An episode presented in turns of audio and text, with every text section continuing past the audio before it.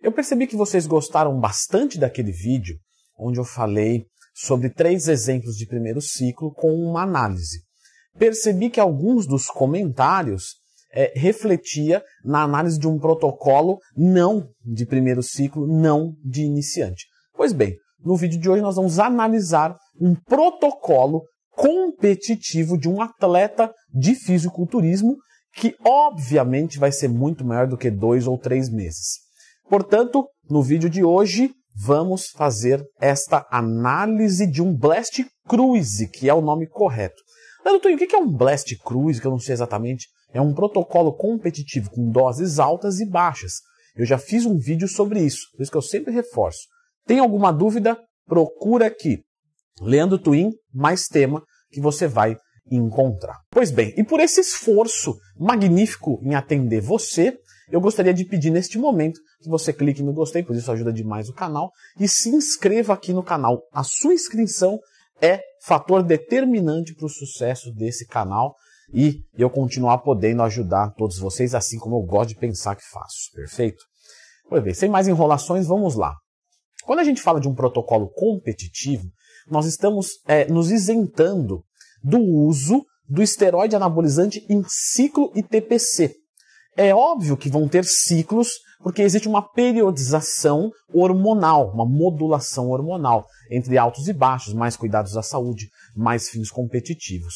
Porém, quando a gente está usando é, esteroide anabolizante para um fim é, pontual, estético, suave, normalmente é utilizado com ciclo e, uma, e um pós-ciclo. Então se faz um, uma grande utilização de uma carga hormonal e depois se faz a utilização de alguns medicamentos e alguns procedimentos, porque TPC pós-ciclo não é só medicamento.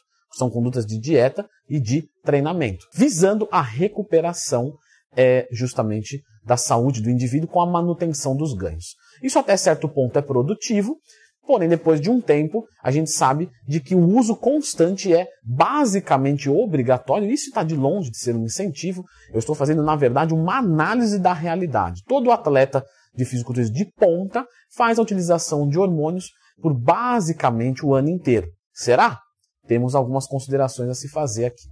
Não interessa de quem é o ciclo, certo? É, foi achado num relato da internet, não vou identificar, porque não sei se a pessoa que expôs aquilo ali tem interesse de aparecer e também não vem ao caso. O que importa para a gente é a metodologia, é o que foi utilizado, os cuidados que vão se ter e a título de curiosidade para você saber como é um protocolo de um fisiculturista. Pois bem, é, eu vou pegar ele aqui e vou acompanhando no celular para ficar mais fácil de se ver, e aí você vai acompanhando comigo. Primeiro a gente tem que deixar claro o que é o Blast e o que é o Cruise. O Blast é uma somatória de hormônios, perfeito? De maior potência, visando efeito estético, efeito competitivo, efeito de performance. E o Cruise, por sua vez, é um período de manutenção dos ganhos, certo?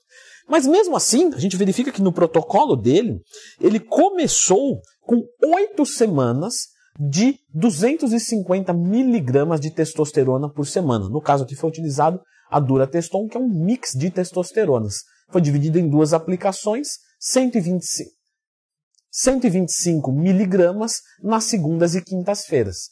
Foi muito bem, fez uma divisão, porque ela tem meia vida curta, meia vida longa, então fazendo essa divisão, os níveis plasmáticos ficam mais estáveis.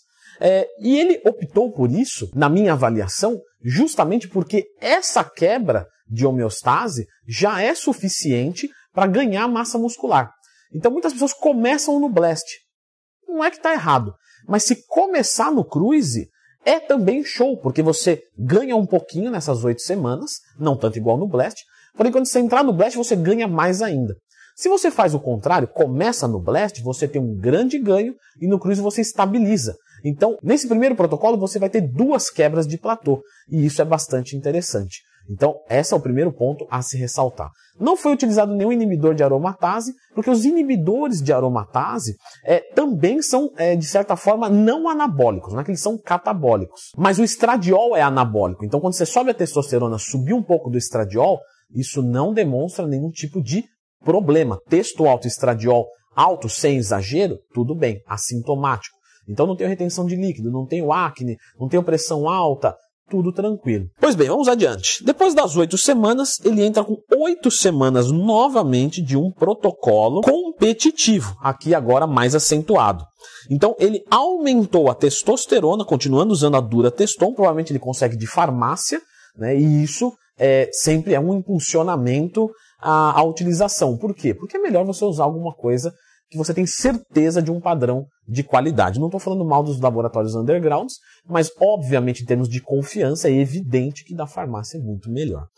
Ele está usando 250 miligramas nas segundas e quintas-feiras. Entrou com um antiaromatizante mais leve. Veja só, meio miligrama por dia de anastrozol. Muito bom, porque justamente é o que eu expliquei. Se ficar o estradiol muito alto, é claro que faz mal à saúde. Mas se ele ficar muito baixo, também é mal para a saúde. Como a texto vai estar alta, flutuando em grandes quantidades, o estradiol só controlando já está ok para evitar colaterais. Então, meio miligrama por dia. Junto ele vai usar o decaonato, o decanoato de nandrolona, que nada mais é do que a deca. Ao que tudo indica aqui no protocolo, ele também está usando de farmácia pela quantidade. Muito comum atletas de fisiculturismo relatarem que você é, com 50 miligramas da nandrolona de farmácia, parece que é 200 da underground.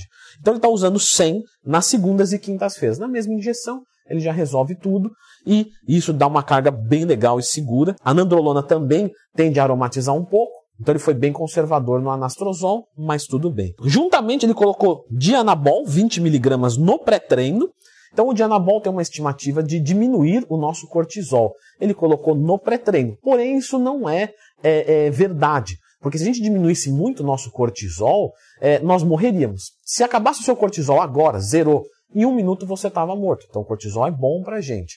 Ele colocou no pré-treino pensando em diminuir um efeito catabólico.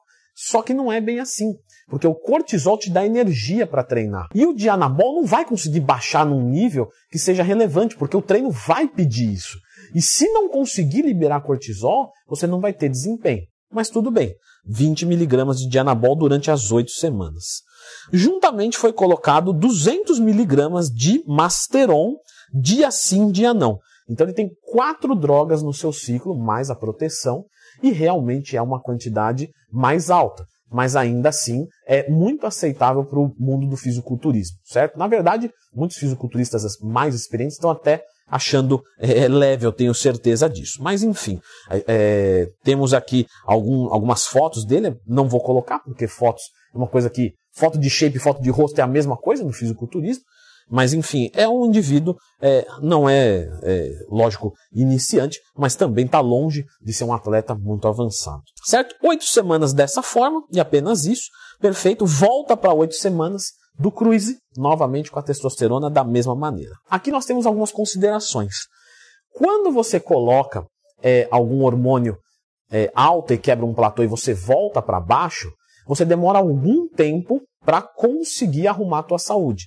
Então, essas oito semanas, claro que aqui é um relato, tudo é um protocolo fixo, mas isso poderia ser mais, perfeito? Pode ser 12, 16, depende dos danos. Então, o ideal é que ele fizesse o cruise, voltou naquele primeiro protocolo, mais oito semanas, então já está indo para seis meses de utilização. No final, tirar alguns exames e ver como está. Se tiver tudo bem, próximo blast, vamos seguir, mas se tiver mal, ainda precisamos estender. Enfim. Chegando aqui agora na parte do pré-contest. O pré-contest de quatro meses. Então, nós estamos é, já com uma, uma carga bastante alta e ele, ele preparou, ele fez a preparação dele de 16 semanas. Ele vai utilizar propionato de testosterona, perfeito, 200 miligramas dia sim, dia não, o que dá 700 miligramas na semana. É uma quantidade alta, é óbvio, mas ainda assim longe de um excesso pensando no fisiculturismo, é claro. 200 miligramas de Masteron, dia sim, dia não, 200 miligramas de Primobolan, dia sim, dia não, e 100 miligramas de Trembolona, dia sim, dia não. Isso de forma constante pelos quatro meses. É, utilização de anastrozol 1 miligrama por dia, pode ser que seja necessário, de fato com uma texto um pouquinho mais alta, é, hormônios da tireoide, eu prefiro não comentar aqui, mas tem a utilização de hormônios da tireoide. E o GH, dois UIs ao acordar e dois UIs pós-treino. Pessoal, é, vou desligar aqui, vou colocar aqui do lado. Aqui nós observamos algumas coisas, tá? um protocolo já muito mais agressivo é, e, e muito comum no perto de uma competição. Os atletas aumentam as doses para preservar o volume muscular. Porém, tem, tem alguns casos que, que é mais interessante a gente ir mais devagarinho. Então, testosteron no primeiro mês, no segundo mês testosteron e primobolan, no terceiro mês ao quarto, coloca-se a trembolona, por exemplo. Então você fazendo aos pouquinhos, acaba que é mais interessante, que você faz várias quebras de platô, e isso ajuda a preservar a massa muscular também. Muito comum, não é mesmo, Floquinhos? Vem cá, pode vir. Muito comum também, quando eu falo de esteroides, o Floquinhos aparecer. Ele é um cachorro fisiculturista, não é mesmo? Mentira, ele é um cachorro corredor, ele tem as patas longas e é branquinho igual um vidrinho de estano. Pois bem, Floquinhos, é, é muito comum os atletas utilizarem várias drogas em quantidades sem exagero, tá? Então, ao invés de jogar um grama e meio de testosterona, um grama e meio de nandrolona e um grama e meio de boldenona, ele prefere mandar 700 miligramas de 5, 4 drogas. Isso parece melhorar os resultados e minimizar os colaterais. Obviamente que é um, que é um ciclo que tem bastante colateral, tá? O GH, claro, vai potencializar tudo isso, e que fique claro, o uso do GH sozinho é muito desinteressante, o poder estético é muito baixo, pelo dinheiro investido, pior ainda, mas claro, ah, sou rico, sou milionário, quero tomar GH para não inibir o eixo, não é que é, é uma opção ruim, é uma opção é, de um contexto desinteressante se você busca uma performance muito alta por real investido. Tá? É, sempre lembrando o seguinte, dependendo da competição, Men's Physique tem que tomar muito cuidado com a escolha das drogas, porque justamente pele, essas coisas são muito importantes. Então, se dá muita acne, muita coisa, vai atrapalhar. Mas não é o caso dele aqui. Pois bem, vamos voltar ao protocolo. Então, teve a competição, né? Pelo menos na estimativa, porque não tem continuação do relato. Teve a competição e depois da competição ficar quatro semanas sem mandar nada. Isso pode ser bem curioso para algumas pessoas, mas isso é bem comum no fisiculturismo. Então a competição exige muito, drena muito, e depois os fisiculturistas, alguns, optam por não mandar absolutamente nada, nada de esteroide, nem um moxandolonazinha, é, uma textinho, nem a texto, Leandro, nada. Por quê?